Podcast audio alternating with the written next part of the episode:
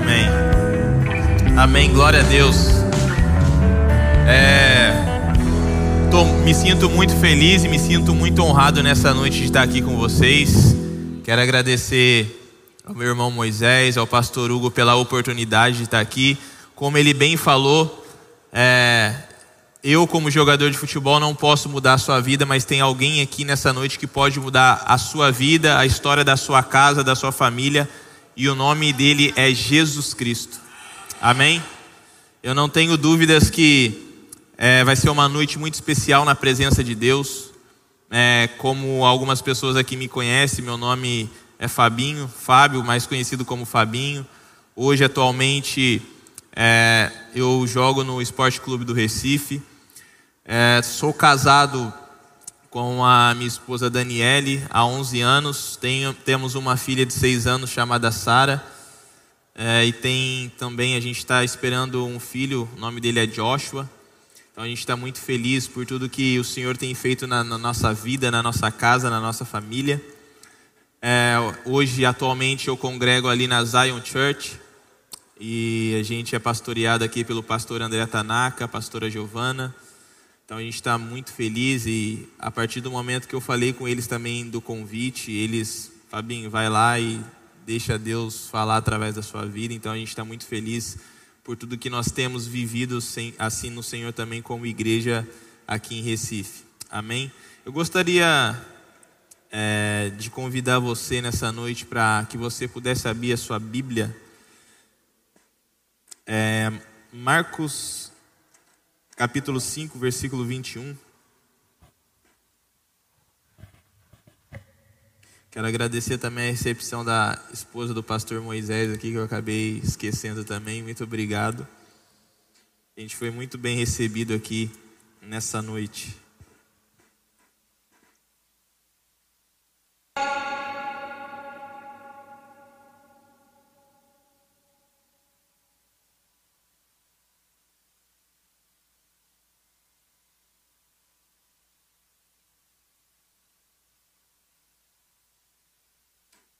Posso ler? Todos encontraram? Amém?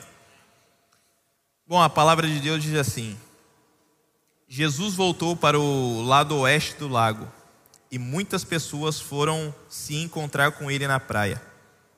Um homem chamado Jairo, chefe da sinagoga, foi e se jogou aos seus pés, aos pés de Jesus, pedindo-lhe com muita insistência, pedindo-lhe com muita insistência: a minha filha está morrendo, venha comigo e ponha as mãos sobre ela, para que sare e viva. E Jesus foi com ele. Uma grande multidão foi junto e o apertava de todos os lados. Versículo 25. Chegou ali uma mulher que fazia 12 anos que estava com uma hemorragia. Havia gastado tudo o que tinha, tratando-se com muitos médicos. Estes a fizeram sofrer muito, mas em vez disso, em, em, mas em vez de melhorar, ela havia piorado cada vez mais. Ela havia escutado falar de, ela havia escutado falar de Jesus. Então, entrou no meio da multidão e, chegando por trás dele, tocou a sua capa. Pois pensava assim: se eu apenas tocar na capa dele, ficarei curada. Logo, o sangue parou de escorrer e ela teve certeza de que estava curada. No mesmo instante, Jesus sentiu que dele havia saído poder. Então virou-se no meio da multidão e perguntou: Quem foi que tocou na minha capa? Os discípulos responderam: O Senhor está vendo como esta gente o está apertando de todos os lados e ainda pergunta isso? Mas Jesus ficou olhando em volta para ver quem tinha feito aquilo. Então a mulher, sabendo o que havia acontecido, atirou-se aos pés de Jesus, tremendo de medo, e contou tudo. E Jesus disse: Minha filha, você sarou porque teve fé. Vá em paz, você está livre do seu sofrimento. Versículo 35. Jesus ainda estava falando quando chegaram ali alguns empregados da casa de Jairo e disseram: Seu Jairo, a menina morreu. Não aborreça mais o mestre. Mas Jesus não se importou com a notícia e disse a Jairo: Não tenha medo, tenha fé. Jesus deixou que fossem com ele Pedro e os irmãos Tiago e João, e ninguém mais. Quando entraram na casa de Jairo, Jesus encontrou ali uma confusão geral, com todos chorando, chorando alto e gritando. Então ele disse: Por que tanto choro e tanta confusão? A menina não morreu, ela está dormindo. Então eles começaram a caçoar dele, mas Jesus mandou que, que saíssem e, junto com os três discípulos e os pais da menina, entrou no quarto onde ela estava, pegou-a pela mão e disse: Talita cume. Isto quer dizer, menina, eu digo a você, levante-se. Versículo 42. No mesmo instante, a menina que tinha 12 anos levantou-se e começou a andar. E todos ficaram muito admirados. Então Jesus ordenou que, de jeito nenhum, espalhassem a notícia dessa cura.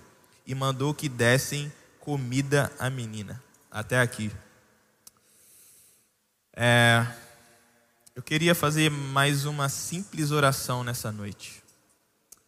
Senhor Espírito Santo, em nome do Senhor Jesus, Senhor Espírito Santo, eu mais uma vez, junto com os meus irmãos, eu invoco, Senhor Espírito Santo, a tua presença. Eu convido o Senhor Espírito Santo para estar conosco nessa noite. Senhor Espírito Santo, toma a minha vida, usa a minha vida nessa noite para o louvor do nome do Senhor Jesus Cristo. Senhor Espírito Santo, que a minha boca seja apenas tuas palavras.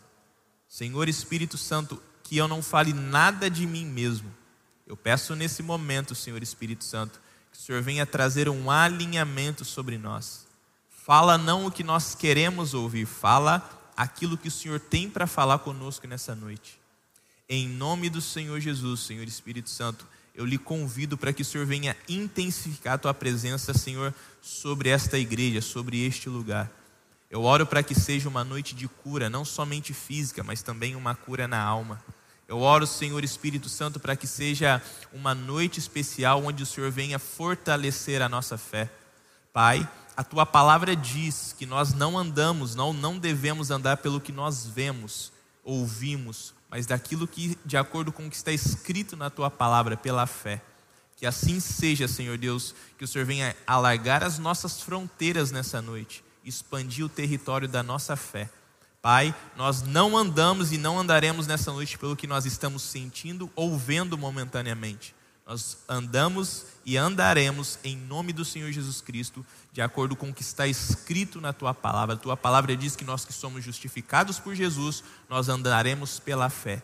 E que assim seja, em nome de Jesus. Que nessa noite a nossa fé seja renovada. Que nessa noite as escamas que impedem, Senhor, nós de vermos os milagres que o Senhor tem para as nossas vidas sejam, sejam tiradas dos nossos olhos, Pai. Em nome do Senhor Jesus, Senhor Espírito Santo. Assim eu oro para que haja uma mudança de mentalidade nesta noite, Senhor. Eu oro, Senhor Deus, como está escrito em Romanos 12, 2, Senhor. Eu oro para que nós possamos, Pai, termos a nossa mente, Senhor Deus, mudada, Senhor Deus. Eu oro para que nessa noite seja uma noite onde aconteça uma metanoia na nossa mente, Pai. Muda a nossa maneira de pensar para que nós possamos, Pai, andarmos em tudo aquilo que o Senhor tem para que nós andemos sobre essa terra, Pai.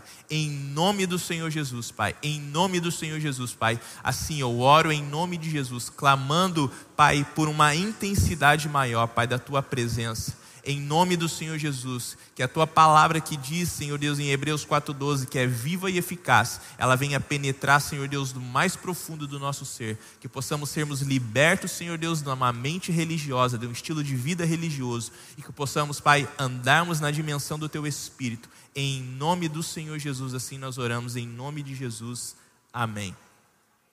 Bom, quantos aqui já ouviram falar dessa, dessa passagem na Bíblia? Alguém já conhece ela? Senhor não vale, pastor. então, pode ser que tenha alguém nessa noite que ainda não conhecem essa passagem. Pode ser. Eu acredito que a maioria aqui já tenha ouvido falar dessa história ou dessa experiência que Jairo viveu. Ou talvez tenha alguém aqui que já ouviu falar várias vezes. Mas assim como eu creio que o Espírito Santo de Deus, ele fala conosco através da mesma palavra de maneira diferente. Então eu não tenho dúvidas que se você está aqui nessa noite, não foi apenas porque o seu amigo te chamou, não foi porque o seu vizinho te chamou, não foi porque né, um do seu, o seu cônjuge te chamou, o seu irmão te chamou. quem te trouxe aqui nessa noite foi o Espírito de Deus. E se você está aqui nessa noite é porque Ele tem algo para fazer na sua casa, na sua família, através de você. Você é a porta de entrada para que a mudança aconteça. Então não, não tenha dúvidas que você está em um lugar onde você foi convidado pela presença do Espírito de Deus, ou melhor dizendo, pelo Espírito de Deus, pelo Espírito de Deus vivo. Então, eu tenho certeza que a sua vida nunca mais vai ser a mesma. Não é porque eu estou pregando, como eu falei, eu como atleta eu não posso fazer nada pela sua vida, mas tem alguém presente, como eu disse, o Senhor Jesus, ele pode, ele quer, ele deseja fazer algo na sua vida. Amém? Bom, essa passagem ela nos ensina algumas lições é, de muita importância eu quando eu olho para essa passagem, eu me assemelho a ela. Por quê? Jairo, ele era uma pessoa influente na região.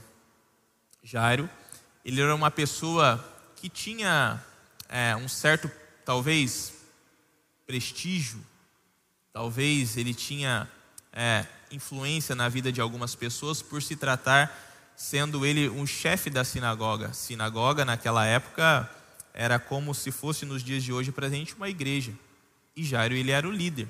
Assim como nós conhecemos o pastor Hugo aqui no bairro, assim como nós conhecemos o nosso irmão Moisés, assim também Jairo ele era conhecido naquela região.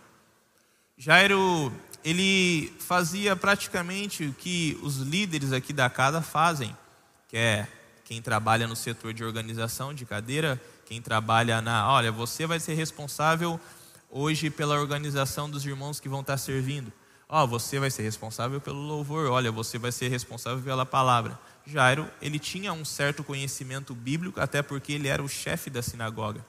Acima de Jairo havia o sinédrio, ou seja, pessoas que eram anciãos, sumos sacerdotes, a qual Jairo ele precisava prestar conta, até porque vamos usar um contexto de trabalho. As pessoas que estavam acima de Jairo eram pessoas que tinham um certo conhecimento ou muito conhecimento bíblico e eles delegaram aquela função a Jairo. E eu olhando para a vida de Jairo, eu vi que acontecem muitas coisas, aconteceram muitas coisas ou alguns episódios na vida de Jairo que talvez você se assemelhe a um deles. Obviamente, talvez você não seja um chefe da sinagoga, mas você é um pai de família.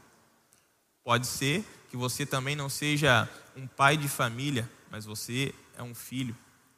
Pode ser que você é uma pessoa que talvez não tenha tanta influência como Jairo tinha ou como alguma pessoa de relevância tem, mas pode ser que você é o cara, né, o, aquele cara bacana, aquele cara legal do seu trabalho ou da sua escola. Eu vejo aqui muitos jovens.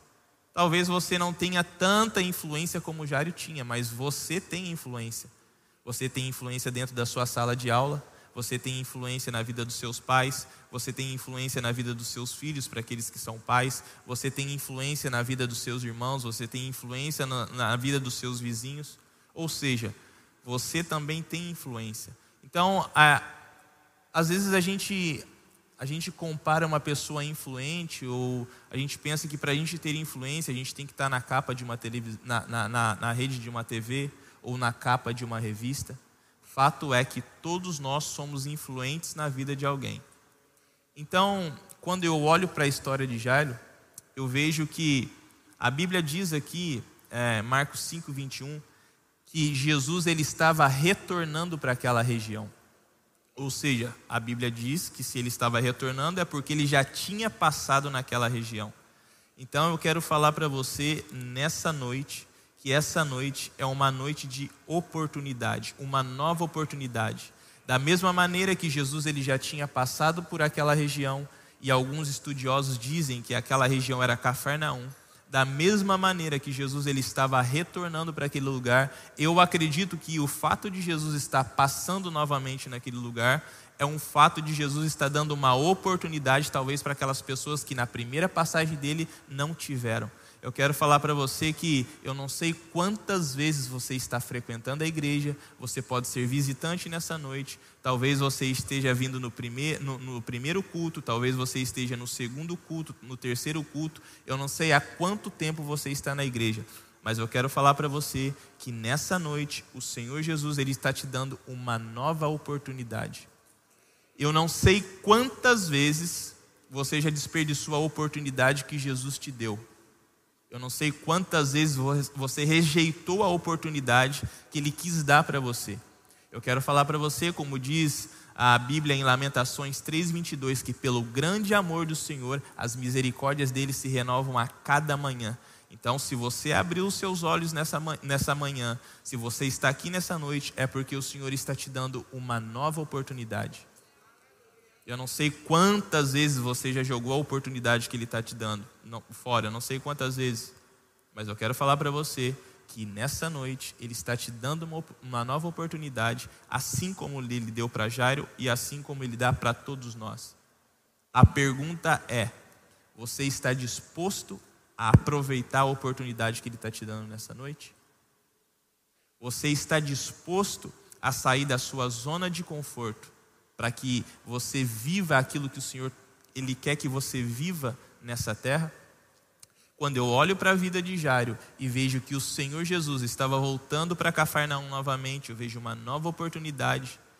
A Bíblia não fala quando foi que a filha de Jairo ela ficou doente. Vamos se dizer que na primeira passagem, no primeiro momento em que é, Jesus ele está passando por, por Cafarnaum, vamos, vamos dizer que naquele momento a filha de Jairo estava dando indícios de que ela talvez se encontrava enferma. E nós sabemos que uma enfermidade ela não começa do nada. Ela começa dando sinais. Talvez nessa noite a sua vida, ou no caso, no fato, o fato era a filha de Jairo. Talvez nessa noite não seja o seu filho, ou pode sim ser o seu filho, mas talvez nessa noite, ou nessa temporada, ou nesse ano, ou já fazem alguns anos, o seu casamento ele já está dando indícios que ele está entrando num estágio de enfermidade, ou seja, ele está caminhando para um lugar onde talvez o fim dele seja o divórcio. Pode ser que ele esteja dando indícios disso. Ou pode ser que o fato é que a maneira com que você está criando, você que é pai aqui está criando seus filhos, pode ser que daqui a pouco os seus filhos eles vão estar longe dos caminhos do Senhor. Pode ser que ele já esteja dando indícios disso. E você está desperdiçando a oportunidade que o Senhor está te dando já há vários dias. Talvez o Senhor já está falando com você. Essa talvez não seja a primeira vez que Jesus está falando com você. Essa talvez seja a milésima vez, eu não sei. Fato é que Jesus está falando para você, pai, presta atenção na vida do teu filho, porque ele já está dando indícios que futuramente ele pode ter a chance de crescer longe dos caminhos do Senhor. Porque uma enfermidade, ela nunca começa do nada, ela começa dando sinais uma enfermidade física, ela começa dando sinais como talvez uma febre por uma infecção. Você, eu estou vendo, eu tô vendo muito, assim, vejo muitos jovens aqui. E talvez a pessoa com que você está namorando hoje, ela já está dando indícios que no futuro ela vai dar problemas para você no casamento, se assim você deseja casar com essa pessoa. Obviamente, nós que somos cristãos, nós namoramos com o intuito de casar, de formar uma família. Mas o namoro, ele é um reflexo daquilo que vai ser o casamento. Então, se você está aqui nessa noite, se você está namorando e você está pensando em casar, presta atenção à maneira como ele te trata hoje, porque provavelmente é a maneira que ele vai te tratar quando você casar. Homem, Presta atenção nela hoje, como ela trata a mãe dela. Como ela é submissa à mãe dela. Ela é obediente à mãe dela? Porque se ela não for submissa à mãe dela, se ela tratar mal a mãe dela, pode ter certeza que você vai ter problema lá na frente no seu casamento. Ela vai ser insubmissa a você também. Sabe por que que eu sei que tem histórias e histórias de casais e eu não estou condenando aqui se você já está no segundo, terceiro casamento. O Senhor ele tem o poder de restaurar o primeiro, o segundo, o terceiro. Não, não se sinta culpado para isso. Mas Sabe por que, que muitos casais, é, eles, eu estou falando de casais cristãos, sabe por que, que eles futuramente eles chegam a um divórcio? Porque no momento de relacionamento, quando eles se conheceram, eles deixaram com que a paixão falasse mais alto do que a razão. E muitas das vezes a paixão ela cega algumas coisas que a gente precisa ver no momento de relacionamento, quando você está conhecendo a pessoa. E eu com todo o amor no meu coração, estou falando para você uma verdade em amor. Eu, eu, por, pelos lugares onde eu passo, sejam famílias de atletas de, de futebol, ou sejam pessoas que também não trabalham com futebol, eu sei o quanto de pessoas que hoje pensam em se separar porque não prestaram atenção no início do namoro, não prestaram atenção no início do relacionamento. E hoje, quando eles chegam para mim e para minha esposa, eles começam a falar como era a pessoa e eu pergunto, tá, como que era no namoro? As pessoas falam assim, Fabinho, no namoro era assim, assim, assim. Eu falei, claro que iria ser assim. Sabe por que, que eu tô, eu tô falando isso para você que é jovem aqui? Eu, talvez você que não seja. Todo mundo é jovem, né, pastor? A alma é jovem, né? Sabe por que, que eu estou falando isso para você? Para que amanhã ou depois você não chegue aqui chorando para o pastor, falando assim que Deus não falou com você. Sabe? Eu sei que é um aniversário de festa, né? Eu sei que é uma festa, mas eu também tenho que ser sensível àquilo que o Espírito Santo ele está falando nessa noite ou ele quer falar nessa noite. A minha preocupação aqui não é a performance ou a maneira que eu vou pregar. A minha preocupação aqui é eu vou entregar aquilo que o Espírito Santo está colocando no meu espírito. Sabe por que, que eu sei que o Espírito Santo está aqui presente? Porque eu tenho certeza que o pastor dessa igreja é um homem de oração. Sabe por que, que eu sei que o Espírito Santo está falando nessa noite? Porque, pela misericórdia do Senhor, eu tenho uma vida de oração. Eu sei o porquê que eu estou aqui. Eu não estou aqui porque eu sou bom. Eu não estou aqui porque eu sou melhor que outros jogadores. Não. Eu estou aqui porque eu sou um escolhido do Senhor. Eu entendi o porquê e o para que Ele me chamou. Para o propósito a qual Ele me chamou. Então, a, a, eu, a minha esposa está aqui sentada. Eu falo diante dela, eu falo diante do Espírito Santo. Senhor, não deixa eu pregar nada que eu não viva com o Senhor no meu secreto. Senhor, não deixa eu pregar nada do que eu não viva com o Senhor no meu dia a dia. Então, gente, eu não estou preocupado aqui se você vai sair feliz ou triste. Eu estou preocupado aqui se o Espírito Santo vai falar com você não. Essa é a minha maior preocupação. Eu tenho certeza que tem jovens aqui que eu sinto no meu espírito que estão num relacionamento. E esse relacionamento já está dando indícios de é, uma enfermidade, ou seja, indícios que você, se você casar com essa pessoa que ela está dando, ela está demonstrando que ela não é a pessoa certa de Deus para sua vida. Se você casar, você vai ter problemas lá na frente. O Senhor está falando com você, jovem, aqui. Escolha namorar com uma pessoa que tenha compromisso com Jesus. Quando eu comecei a, a, a conhecer a minha esposa, que a gente estava orando para namorar, ela falou assim: você, você seria uma pergunta dela para ela ver o meu nível de relacionamento com Jesus. Você é capaz de largar o futebol se Jesus pedir para você largar o futebol? É uma pergunta que eu falo, é, isso há 11 anos atrás. Então, o que, que ela estava querendo saber por trás dessa pergunta? Onde está o seu coração, Fabinho? Para esse jovem que está namorando com você, você menina que está namorando com esse jovem, ou você jovem que está namorando com essa menina, faz essa pergunta para ela: até onde o seu coração está no Senhor? Até onde você está disposto a ir com o Senhor? Claro que a resposta dele tem que ser acompanhada pelo estilo de vida dele, porque ele pode, ele pode falar que sim, mas a vida dele está falando diferente. Bom, eu não quero me alongar nesse assunto, não sei por que, eu entrei nele, mas senti de Deus que eu deveria entrar nele. Eu falei, pastor, é um, a gente está comemorando um ano e o Espírito Santo, amém. Vamos embora, pastor. Depois o senhor assume a bronca aí, pastor. Eu vou pregar, eu vou embora. Tô brincando. Mas é muito sério isso hoje, gente. Vamos falar com os casados aqui. O que, que pode levar um casamento à enfermidade? Ou, é, a falta de oração. Você que é casado aqui, como está a sua vida de oração com a sua esposa? A falta de oração, ela pode gerar uma enfermidade no nosso casamento. Então, se você está aqui, você é casado, como está a sua vida de oração com a sua esposa? Você que é homem aqui, você que é casado, você que é homem, você é o sacerdote do seu lar. Sabe o que, que Jairo ele está fazendo aqui? Guerra espiritual pela família dele.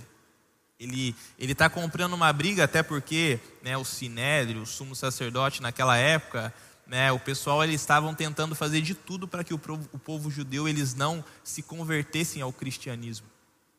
Então o que, que eles faziam? eles tentavam calar de alguma maneira os discípulos, impedindo os discípulos de pregarem a palavra do Senhor ou de pregarem a ressurreição de Jesus. Então imagina, Jairo, ele é, ele faz parte do time do Sinédrio. Ou seja, para Jairo ir até Jesus naquela época, ele estava correndo perigo de vida. Para Jairo ir até Jesus naquela época, meu, ele, ele comprou uma briga muito grande nós homens, será que nós estamos comprando uma uma briga grande espiritualmente também pela vida da nossa esposa? Pela vida dos nossos filhos? Será que eu e você, nós estamos dispostos a arriscar tudo, até mesmo a nossa reputação, assim como o Jairo também estava arriscando a reputação dele, em prol da nossa família? Será que eu e você nós estamos dispostos a dar a nossa vida pela nossa esposa, assim como Jesus fala, é, a Bíblia, o apóstolo Paulo fala em Efésios, é, que ele, é, nós homens somos chamados para dar a vida pela esposa, assim como Jesus Cristo deu a vida pela igreja? Sabe por que é, muitos casamentos hoje em dia são fracassados? Porque os homens não se posicionam, não levantam altares de oração dentro de casa. Sabe por que, que a vida de muitos filhos hoje, a gente vê a maioria dos filhos cristãos que não obedecem os pais, não obedecem a mãe? Porque o pai, que é o líder da casa, o sacerdote da casa, não tem colocado regras diante, da, da diante dos filhos. E a gente vê uma juventude que cresce, que não obedece ao pai, que não são mais submissos aos pais. Se você quer viver milagres na sua vida, se você quer viver milagres no seu casamento, eu e você, nós como homens, temos que pagar um preço grande de oração pela nossa família. Eu e você, como nós como homens, temos que dobrar o nosso joelho diante do Senhor e fazer uma briga espiritual, uma guerra espiritual pela nossa casa, pela nossa família. Quando eu vejo indícios na vida da minha filha que ela não estuda numa escola cristã, quando eu vejo indícios de músicas, quando eu vejo indícios de influência de TikTok, quando eu vejo indícios de influência né, mundana, eu falo: aqui não em nome do Senhor Jesus. Eu vou para o meu canto de oração, vou para o meu lugar de oração e eu não fico só orando, eu ajo também. Eu falo, Sara, isso aqui não é do Senhor. Isso aqui não, não é para você. Ela, papai, mas isso aqui. Sara, isso aqui não é para você. Eu oro e ensino. Porque muitas das vezes a gente só ora e não ensina. Isso é algo que faz com que o meu casamento, a vida dos meus filhos entre num lugar de enfermidade que podem, espiritualmente falando, levá-los à morte. Ou até mesmo fisicamente levar né, o meu casamento a um lugar de divórcio. Quando eu e você, nós não, não, levantamos um altar de oração dentro da nossa casa, nós como homens nós corremos sério perigo de vida. E é por isso que a nação brasileira está assim. Eu não estou generalizando, mas é por quê? Porque estão faltando homens de oração, homens que entendam o propósito, homens que saiam do seu lugar, da sua zona de conforto, homens que paguem um preço pela família brasileira, pela família da igreja, pela vida da igreja. E eu acredito que nessa noite, se você está ouvindo essa palavra, é porque o Senhor ele quer levantar você dentro da sua casa, dentro da sua família. Eu não tenho, eu não tenho dúvidas. Gente, não entenda isso aqui como uma bronca. O Senhor não está dando bronca na gente, Ele está nos convidando. Ei, você que é homem, ei, você que é pai, ei, preste atenção na vida dos seus filhos. Ele quer levantar você para que você faça diferença na vida da sua família. Ele quer levantar você para que você seja a porta de entrada para a sua família. Fabinho, a minha família ainda não serve a Jesus. Ainda não serve a Jesus. Através da sua vida, tenho certeza que sejam seus irmãos, sejam os seus pais, sejam os seus primos, eu, tenho, eu não tenho dúvidas nenhuma que através da sua vida, você, você é o agente de milagre dentro da sua casa e da sua família. Você é a pessoa que vai salvar a sua casa e a sua família. Através da sua vida, através do seu posicionamento de oração, você é a peça-chave dentro da sua casa, dentro da sua família. Independente das circunstâncias, independente se você vê ou não, se você sente ou não, eu declaro sobre a sua vida, em nome do Senhor Jesus Cristo, que a sua casa vai ser salva através de você. Seja você como, seja você é, cresceu na igreja ou não, Fabinho, eu não cresci na igreja, tudo bem. Eu quero falar para você que não tem problema nenhum. Você, o Senhor está chamando você para esse tempo. Você é a porta de entrada. Em nome do Senhor Jesus, eu declaro aqui que o Espírito do Senhor venha levantar homens que tenham fome e sede pela oração, homens posicionados num lugar de oração, homens que levantam altares de adoração, altares de oração por onde eles passam, seja na, em casa, seja na vizinhança, seja no trabalho. Você, você, em nome do Senhor Jesus, você, a partir de hoje, você vai ser um agente de transformação onde você passa, você vai ser um agente de transformação dentro da sua casa, dentro do seu ambiente de trabalho, na vida dos seus vizinhos. Talvez você olhe para você e você não se sinta capacitado. Que bom que você vai saber que é o Espírito Santo através de você. Você vai saber que não é por sua força, como diz Zacarias 4:6, não por força nem por violência, mas pelo meu espírito, diz o Senhor. E andando pela história, a gente percebe que Jesus, ele atende ao pedido de Jairo. Jesus, ele vai em direção à, casa de Jairo. Só que no meio do caminho, Jairo, ele é interrompido por uma pessoa. No caso, uma mulher. E essa mulher, que a Bíblia fala que ela sofria há 12 anos de fluxo de sangue, ela interrompe e ela também a Bíblia fala que ela pensa, cara, eu estou ouvindo falar de Jesus, mas eu só preciso de um toque de Jesus. Eu só preciso tocar nele. Eu quero falar para você que eu não sei quais são as suas circunstâncias nesse momento, mas eu quero falar para você que a fé, ela fala. Diante da circunstância que você está vivendo, talvez o seu casamento está acabando, talvez a vida dos seus filhos está indo para uma direção que você não gostaria. Talvez a sua, a sua circunstância atual seja de portas fechadas, mas eu quero falar para você que assim como aquela mulher ela imaginou quando ela ouviu falar de Jesus, eu quero falar para você nessa noite que a fé fala. O que você tem falado diante das circunstâncias que você tem enfrentado? Ah, acho que acho que não é para mim não. Não, não, não, não, não, não. Irmão, você tem o Espírito de Deus, o Espírito que ressuscitou de Jesus dos mortos dentro de você. Você vai vencer essa tempestade. Essa tempestade não vai te parar. Assim como o Senhor Jesus falou para os discípulos: vamos atravessar do outro lado. Ele não falou vamos tentar atravessar. Ele falou vamos atravessar do outro lado. Eu quero falar para você que, independente da enfermidade que você esteja enfrentando, independente da luta que você esteja passando, eu quero falar para você que, assim como Jesus falou para os discípulos, Ele está falando para você também vamos atravessar do outro lado. Eu não sei o que você está passando, mas eu sinto muito no meu espírito que nós, a, a, Bíblia diz que nós não devemos andar pelo que nós vemos. Fabinho, eu não tenho recurso, ele é o dono do recurso. Fabinho, eu não sou tão capacitado assim, ele pode te capacitar. Fabinho, você não sabe da família que eu vim. Se você estiver na família da fé, é o que importa. Fabinho, você não sabe o bairro que eu moro. Se eu falar para vocês o nome do bairro que eu morava, não sei. Itagaçaba, ninguém aqui conhece, né? Olha o nome do meu bairro, Itagaçaba, saí de lá. E eu me encontrava assim como Jairo também. Eu me encontrava morto no pecado.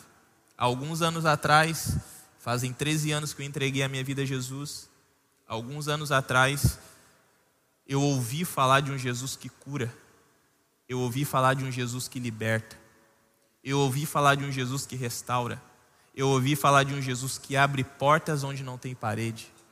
Eu ouvi falar de um Jesus que tira ele tira o pobre do, do, do, e o pobre o necessitado das cinzas e do pó e o faz assentar entre os príncipes dessa terra.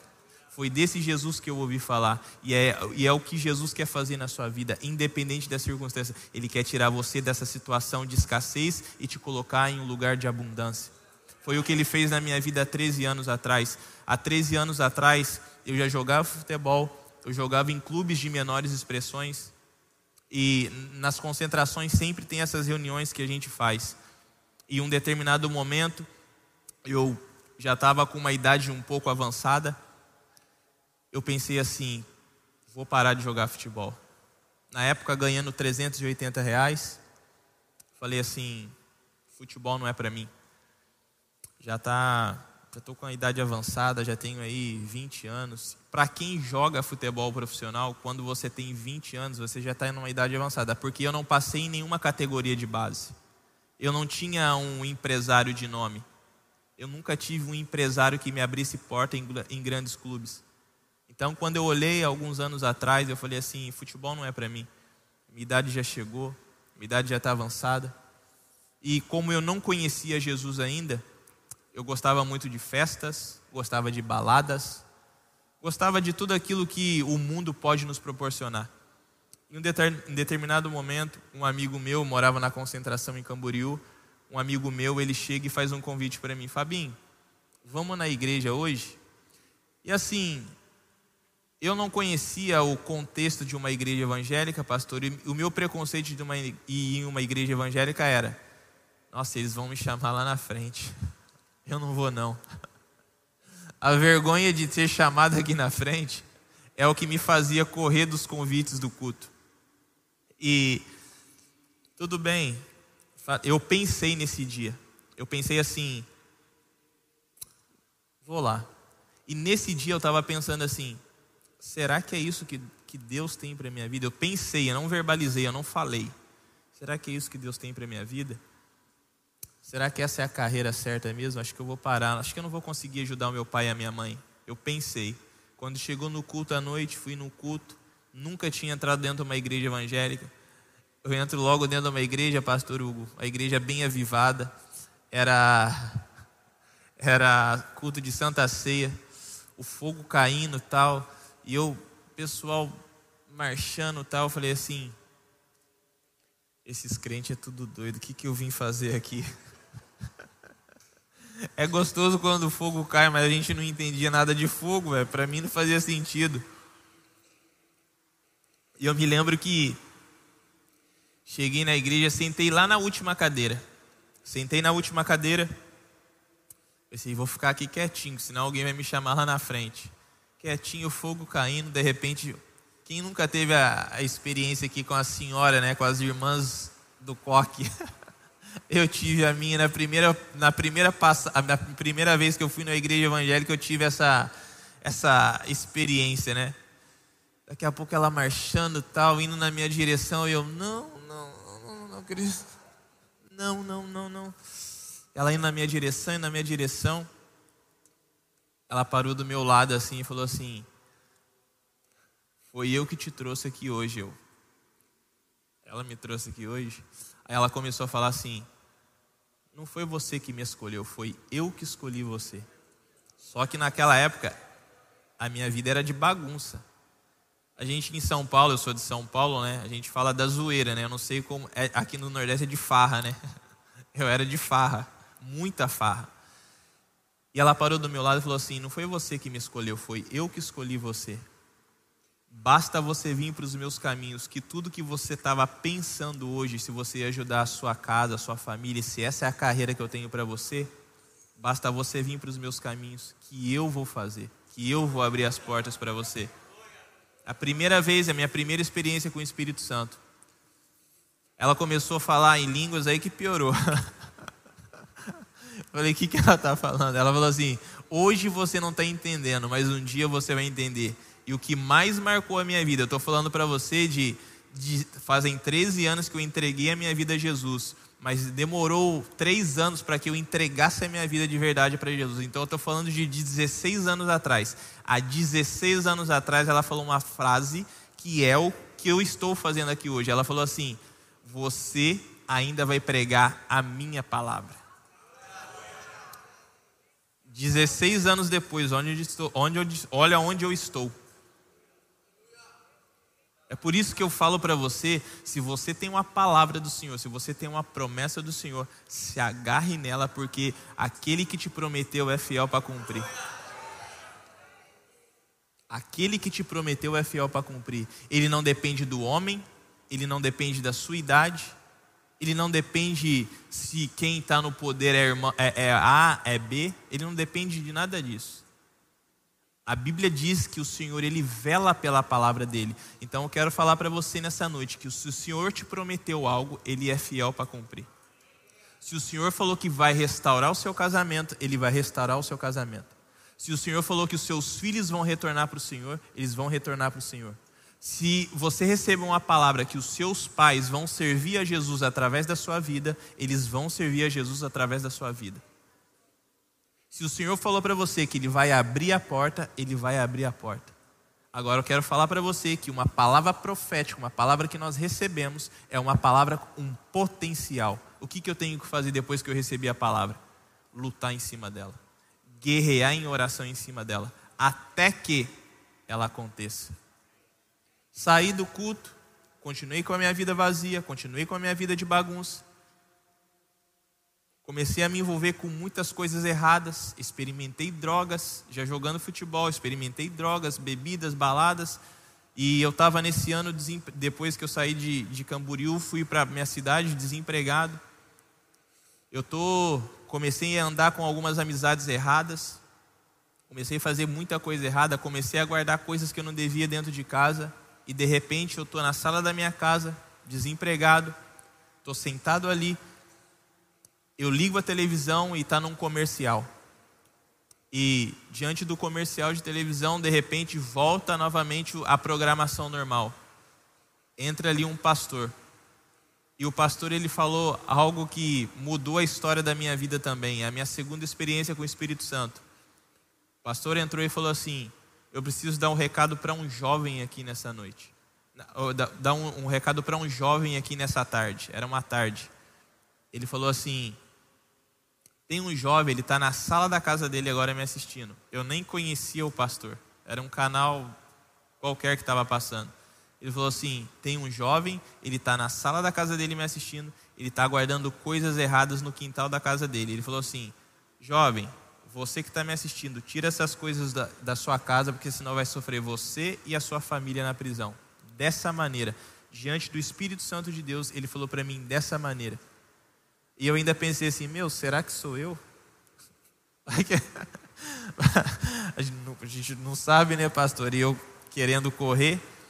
E eu percebia que o Senhor ele estava me cercando assim por todos os lados. E quando chegou no final do ano, eu decidi realmente entregar minha vida verdadeiramente a Jesus. Eu não entreguei a minha vida para uma religião. Eu não entreguei, eu não, eu não estava agora adquirindo uma nova religião. Eu estava entregando a minha vida a Jesus Cristo de Nazaré, aquele que tem o poder de mudar a nossa história. E a partir do momento que eu entreguei a minha vida a Jesus, a minha vida ela nunca mais foi a mesma. Eu passo por lutas, passo por adversidades, às vezes tenho vontade de desistir quando a gente passa alguma tempestade, mas é aí que faz a, aí que entra a diferença na nossa vida. Nós temos o Espírito que ressuscitou Jesus dos mortos morando dentro de nós. A partir do momento que o Espírito Santo entrou na minha vida, eu nunca mais, nunca mais fui o mesmo. E a partir do momento que a cada dia mais que eu alimento a minha vida de oração, a partir do momento que eu me alimento da palavra do Senhor, meu espírito ele vai se fortalecendo, meu espírito ele vai se enchendo, meu espírito ele vai me trazendo esperança, meu espírito ele vai se renovando a cada dia, a cada manhã. O Espírito Santo vem dentro de mim, vem dentro de mim. Vamos lá, você vai conseguir. Vamos lá, não desista. Vamos lá, eu estou com você. Vamos lá, eu vou fazer, eu vou abrir a porta, eu vou mover pessoas. Vamos lá, eu vou trazer existência as coisas que não existem. Eu vou trazer o recurso financeiro, eu vou trazer a cura, eu vou trazer a provisão. A partir do momento que a gente permite com que o Espírito Santo ele faça parte da nossa vida, ele tem a capacidade, ele é capaz de mudar a nossa história, assim como ele mudou a minha, assim como ele tem mudado a sua. Eu tenho certeza que assim ele vai fazer sobre a sua casa, sobre a sua família, sobre os seus projetos, sobre o seu ministério, o Espírito Santo de Deus, ele nunca mais, ele nunca mais vai deixar você desistir, ele nunca mais vai te deixar na sua zona de conforto. O Espírito Santo de Deus, ele quer mudar a história da sua casa, ele quer mudar a sua história, e da mesma maneira que ele mudou a minha, ele também vai mudar a sua. Eu não tenho dúvidas disso. A partir desse momento que a minha mente ela passou a ser renovada pela presença do Espírito Santo em mim, eu comecei a acordar mais cedo. E um dos processos, eu, eu falo isso de uma maneira bem descontraída, uma das primeiras mudanças, a partir do momento que o Espírito Santo ele, morou, é, ele fez morada dentro de mim, do meu espírito, sabe o que mudou? Eu morava com os meus pais. Uma das coisas que mudaram na minha vida foi: eu era acordava tarde, não queria saber de nada. O Espírito Santo ele trouxe uma transformação. Na minha vida, na minha casa ninguém servia a Jesus eu comecei a lavar vasilha para minha mãe. Parece uma. Não tem nada de sobrenatural nisso, né? Mas quando nós temos o Espírito Santo dentro de nós, ele gera mudança. Jovem, você que está aqui, você que é adolescente, qual é a diferença que você tem feito dentro da sua casa, você que tem o Espírito Santo? Você tem obedecido seus pais? Você tem ajudado os seus pais? Porque se nós temos o Espírito Santo dentro de nós, algo na nossa vida tem que mudar. Se nós carregamos o Espírito de Deus dentro de nós, algo dentro de nós, algo na nossa vida exterior tem que mudar. E minha mãe falou assim: Nossa, esse Deus é bom mesmo, está lavando até a vasilha.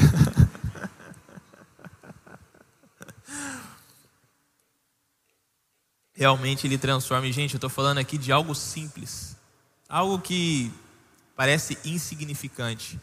Mas a partir dessa vasilha que eu lavei, comecei a lavar para minha mãe, hoje vai fazer aí acho que uns 10, 12 anos que a minha mãe que não conhecia Jesus, ela, ela começou a conhecer Jesus. Ela serve a Jesus. Sabe como isso começou? Através de uma vasilha. E talvez para que o Senhor ele transforme a sua casa, talvez é você arrumar a sua cama. Comece arrumando a sua cama. Talvez a semente que você deve semear na vida da sua família, é talvez você começar a ajudar a sua mãe a limpar a casa. Estou falando daqueles que ainda não têm alguma pessoa na família que servem ao Senhor. Talvez essa é a mudança que o Senhor precisa que aconteça em você para que depois aconteça na sua casa e na sua família. Algo bem simples. Não tem fogo do céu, não, a gente não está vendo o anjo, mas é algo bem simples. O Senhor ele também trabalha na simplicidade das coisas. E já fazem alguns anos que a minha mãe, vai fazer alguns anos que a minha família, os meus irmãos que não conheciam a Jesus, eles começaram a conhecer, a se interessar por Jesus, eles começaram a conhecer Jesus. Hoje já tenho uma irmã, duas, uma irmã, uma sobrinha que entregaram a vida dela, delas totalmente ao Senhor. Por causa de uma vasilha que eu comecei a lavar. Uma mudança bem simples. E talvez o Senhor ele está esperando um posicionamento bem simples seu para que ele transforme a sua casa e a sua família. Depois comecei a passar por alguns outros clubes. Depois a minha esposa ela teve a sorte de me conhecer, que eu mudei a vida dela. Tô brincando, ela mudou a minha vida. Vou falar a verdade, 50-50 para não ficar. Quando eu fui para o América de Natal, que eu conheci ela há 11 anos atrás, Conheci ela dentro da igreja e eu quero falar para você que está procurando uma pessoa para casar, a pessoa que a sua futura ou o seu futuro está aqui dentro, né, pastor? Gente, não adianta você querer casar com uma pessoa que não serve a Jesus ainda com o intuito de vou casar e vou trazer ela para Jesus. Igual a Filomena falava, né? Coitado. não vai, não vai. Quero falar para você, escolha uma mulher, você que é homem, escolha uma mulher que serve a Jesus. Você que é mulher, escolha um homem que serve a Jesus. E isso fez grande diferença na minha vida, sabe por quê? Porque o Senhor ele tem um propósito específico para a sua vida. Ele tem um plano específico para a sua vida. Vou contar uma de. A gente tem várias experiências. Eu quero ser bem breve aqui. Meu, meu tempo está acabando. Eu nem sei que hora que eu subi ele. Mas está acabando. Eu quero ser bem breve aqui. Em 2014, depois de três anos de casado, eu e minha esposa a gente recebeu uma proposta do San José da, dos Estados Unidos. E eu me recordo que a gente ficou muito balançado para ir para os Estados Unidos. Eu tinha 28 anos na época, nunca tinha jogado num clube maior na época do que o América de Natal. Na época estava na Série B do Campeonato Brasileiro, caindo para a segunda divisão. E eu me recordo que chegou essa proposta, pastor, três meses de salário atrasado. Eu não ganhava o salário que eu ganho hoje, que é um pouco melhor. Três meses de salário atrasado e só só para aceitar a proposta, eu ganharia 500 mil reais, só para assinar o contrato, fora o meu salário, que seria tudo em dólar. É por isso que eu falo para você que se você, se você quer viver as promessas que o Senhor tem para sua vida, se você quiser viver os planos que o Senhor tem para sua vida, seja obediente, seja obediente em tudo que Ele fala, até na escolha da pessoa que você vai casar. Porque se talvez eu não tivesse casado com uma esposa sábia, depois eu estou enchendo a sua bola, depois você dá uma moral. Chegar em casa você dá uma moral.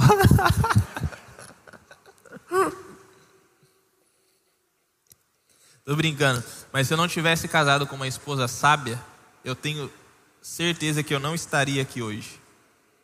Eu tenho certeza disso que eu não viveria as promessas que o Senhor tem para minha vida dentro do futebol. E aí a gente recebeu a proposta, 500 mil reais para assinar o contrato, fora três anos de contrato, tudo em dólar, salário. Aí a gente, tudo que a gente vai fazer, a gente coloca de Deus, diante de Deus em oração. A gente foi colocar em oração, e eu falei assim, nossa, é de Deus essa proposta. Três meses de salário atrasado, tal, bênção de Deus. De repente ela chega em mim e fala assim, então, eu estou sentindo um desconforto no meu espírito. Eu acho que eu acho que não é para a gente aceitar essa proposta, não. Eu pensei assim, nossa, Satanás deve estar tá enganando ela.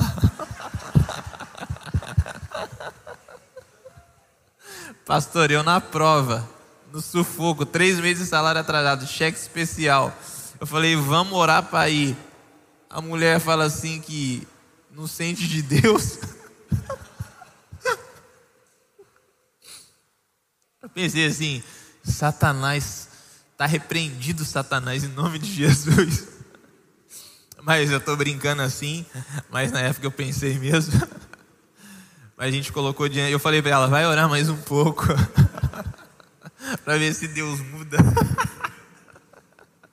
Vamos fazer Deus mudar de ideia. Estou brincando, mas eu me recordo que a gente decidiu não aceitar essa proposta. Meu contrato com a América de Natal acabou. A gente acabou caindo para a Série C do Campeonato Brasileiro naquela época. E eu fui para casa desempregado, porta fechada. Eu vi que a minha carreira parecia que estava acabando. Mas eu tinha uma palavra de Deus sobre a minha vida.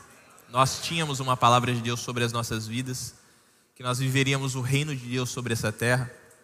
E eu me lembro que Fomos para a casa da minha mãe no interior de São Paulo. Eu me lembro que eu tinha comprado um apartamento e eu financiei até os netos da minha filha Sara. Comprei o apartamento pela fé, sem ter condições de comprar. E crendo que um dia Deus ia me dar condições para quitar o apartamento. E eu sempre, eu, eu me lembro que a minha esposa sempre falava assim: não, um dia a gente vai quitar, um dia a gente vai quitar. Eu falava assim, gente, essa mulher tá cheia de fé, que ela renunciou à proposta dos Estados Unidos. Eu não tenho dinheiro para quitar o apartamento. Tá falando que a gente vai, vai quitar o apartamento. Tá vendo a diferença de quando você casa com uma mulher de Deus? É por isso que eu estou falando para você de uma forma bem simples aqui. Quando você casa com um homem de Deus e quando você casa com uma mulher de Deus, olha, pode ter certeza que você vai viver o melhor que o Senhor tem para sua vida sobre essa terra. Seja qual for a sua profissão, você vai viver o melhor. E passou um tempo, nada da porta abrir, nada da porta abrir, nada da porta abrir. Quando passou, passaram-se mais um mês, um mês e alguma coisa, e nada, nada, nada. De repente, um treinador que já tinha trabalhado comigo há três anos atrás, ele liga e fala assim: Olha, é, eu vou trazer você aqui para esse time. E na época era o Figueirense, o Figueirense estava na Série A do Campeonato Brasileiro. Então, olha o que o Senhor fez na minha vida. Ele me tirou de uma Série C e sem ter empresário ou, ter, ou sem ter qualquer influência de, de pessoas que tinham empresários na época, o Senhor fez um homem se lembrar de mim alguns anos atrás. Ele me tirou da o Senhor me tirou da série C e me colocou para jogar na série A do Campeonato Brasileiro. Sabe por quê? Porque nós colocamos diante de Deus em oração. Porque nós decidimos ouvir a voz de Deus. Porque nós entendemos que o propósito de Deus na nossa vida não era os Estados Unidos naquela época que nós entendemos que o propósito de Deus na nossa vida era ir para Florianópolis. Em Florianópolis, chegamos lá, fizemos reuniões, ganhamos muitas pessoas para Jesus, casamentos sendo transformados, vidas sendo restauradas. Nós entendemos que esse era o tempo e o propósito de Deus para a nossa vida naquela estação. E eu me lembro que depois do Figueirense, no mesmo ano, eu assinei contrato com o Internacional de Porto Alegre, e aí que a nossa vida financeira ela começou a mudar mas entenda que eu tive que renunciar a muita coisa para viver o plano e o propósito do Senhor para a minha vida. E parecia que, alguns anos atrás, parecia que ia dar tudo errado. Mas, assim como aconteceu na vida de Jairo, assim como aconteceu na mulher do fluxo de sangue, uma mulher que vivia envergonhada, longe da sociedade, porque ela era considerada como impura. Talvez você esteja aqui no, no mesmo contexto que essa mulher, ou talvez no mesmo contexto que Jairo. Mas eu quero falar para você que, da mesma maneira que o Senhor me levantou para ser uma testemunha viva dele sobre essa terra, talvez ele quer, talvez não, eu tenho certeza que ele quer levantar a sua vida também. Eu tenho, eu tenho certeza que você, você, pode ser a pessoa que vai ganhar a próxima geração para Jesus. Por que não? Talvez você vai ganhar o próximo presidente do Brasil, por que não? Talvez você vai pregar para o próximo governador do Nordeste, por que não? Eu não tenho dúvidas que se você está aqui nessa noite é porque o Senhor quer te levantar. E eu vejo aquela mulher do fluxo de sangue, ela tendo um encontro com a graça do Senhor sobre a vida dela. Eu vejo ela tocando na graça do Senhor. A graça de Deus não é um poder para que a gente permaneça pecando. A graça de Deus ela nos transforma. Quando eu e você nós somos encontrados ou, ou somos tocados pela graça de Deus, independente do meu e do seu pecado, independente do meu e do seu estilo de vida, eu tenho certeza que a sua vida ela pode ser transformada através da graça de Deus.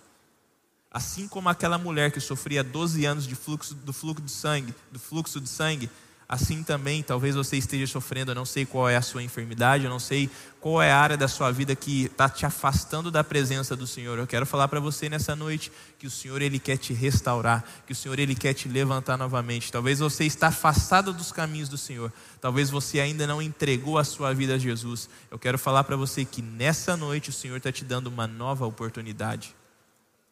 E a Bíblia diz aqui que a mulher ela chega depois e recebe o milagre e recebe o milagre primeiro. E eu meditando nessa passagem, sabe o que o Senhor falou comigo? Que Deus ele não trata quem chega primeiro, Deus ele trata quem chega mais perto. Jairo se prostrou, a mulher ela conseguiu tocar em Jesus. O que, que eu aprendo com isso? Que não adianta eu viver muitos anos na igreja, como Jairo viveu, e nunca tocar em Jesus.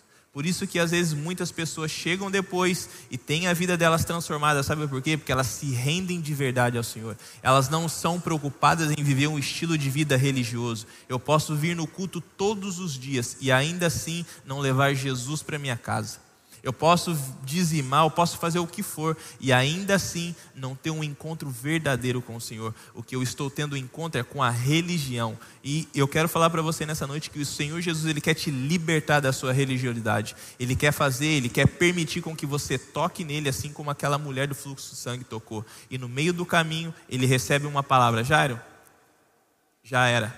Desiste de Jesus. Desiste. A sua filha já morreu. Eu quero falar para você que o seu casamento não morreu e o seu casamento não vai morrer. Eu quero falar para você que você não vai perder os seus filhos para o Senhor. Eu quero falar para você que a sua empresa não vai fechar. Eu quero falar para você nessa noite que, independente das suas circunstâncias, independente do que estão falando ao seu respeito, independente do que a circunstância atual está falando sobre o seu respeito, eu quero falar para você, em nome do Senhor Jesus, não temas, crê somente. Entre a opinião humana e a palavra do Senhor, faça como Jairo, independente das circunstâncias, fica com a palavra independente do que você está passando, leve a palavra para essa circunstância. Você tem a espada que o Espírito maneja, está aqui, ó.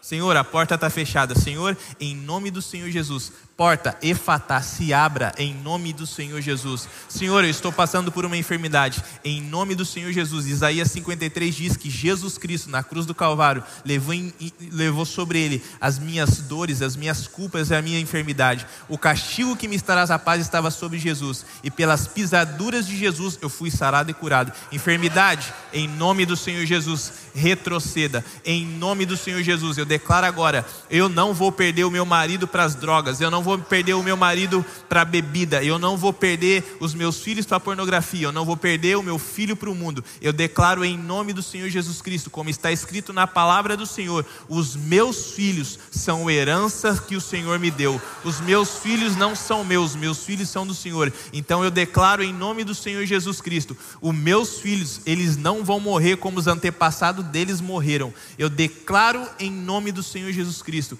que a sua família, ela vai chegar no céu fiel. Eu declaro assim como Josué declarou, 20, eh, Josué 24, 15: Eu e a minha casa, você e a sua casa, nós e a nossa casa, nós serviremos ao Senhor independente do que, quais sejam as circunstâncias. Estão falando que você não vai conseguir, está escrito na palavra do Senhor, em nome do Senhor Jesus, eu declaro: a palavra do Senhor diz que não existe nada impossível ao Senhor.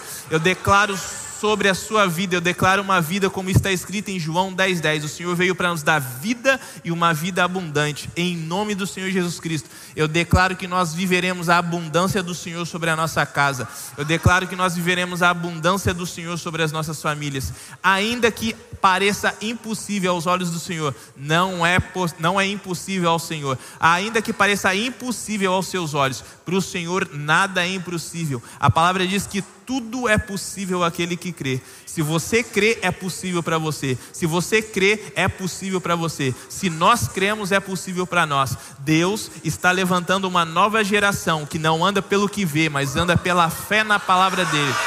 Nós somos essa nova geração, independente do bairro que você mora, independente da sua família que você cresceu, independente se você foi criado com os seus pais ou não. Jeremias 1:5 diz que desde o ventre da sua mãe, ele já tinha separado um plano e um propósito para a sua vida. Eu quero falar que a sua vida, ela nunca vai, nunca mais vai ser a mesma. Há o alicerce para a sua vida, o alicerce para a sua casa, o alicerce para o seu casamento é a palavra do Senhor. No mundo não dita o nosso casamento. A minha casa não é alicerçada pelo que o mundo diz ou pelo estilo de vida que o mundo ele quer determinar para a minha casa, para o meu casamento. O meu casamento, a minha casa é alicerçada pela palavra de Deus. A minha casa eu construo ela sobre a rocha. Em nome do Senhor Jesus, eu declaro sobre a sua vida, eu declaro sobre a sua casa. Em nome de Jesus, a sua empresa não vai quebrar em nome do Senhor Jesus, nós viveremos o melhor que o Senhor tem para as nossas vidas nessa terra. Em nome do Senhor Jesus Cristo, que o Espírito de Deus, ele vem agora em nome do Senhor Jesus, vivificar sua vida de oração. Em nome do Senhor Jesus, eu oro agora em nome de Jesus, que nesse momento o Espírito Santo de Deus venha ressuscitar os sonhos que tem dentro da sua vida, os sonhos que você pensou que nunca mais ia acontecer, os sonhos que você pensou que já tinha acabado, aquilo que você achava que já era. Eu quero quero falar para você nessa noite: o Senhor ainda está no controle. Você perdeu o controle, mas o Senhor ainda está no controle. Em nome do Senhor Jesus Cristo, eu declaro vida sobre os seus sonhos. Em nome do Senhor Jesus Cristo, eu declaro agora espírito de fé. Eu declaro agora, em nome do Senhor Jesus, um espírito novo, um renovo, em nome do Senhor Jesus Cristo. Eu queria convidar a banda para subir aqui, por favor. Aleluia. Já falei demais. Não, tinha muita coisa para falar, mas amém. Eu tentei selecionar aqui aquilo que o Espírito Santo estava querendo falar com a gente nessa noite.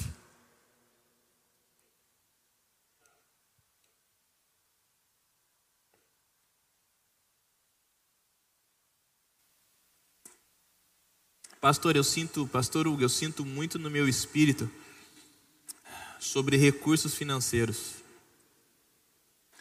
Eu sinto no meu espírito, pastor Hugo, que o senhor tem sonhado com uma comunidade maior ou é como se o senhor visse uma terra sendo expandida. E eu oro em nome do Senhor Jesus, declarando sobre a vida do Senhor, recursos vindo.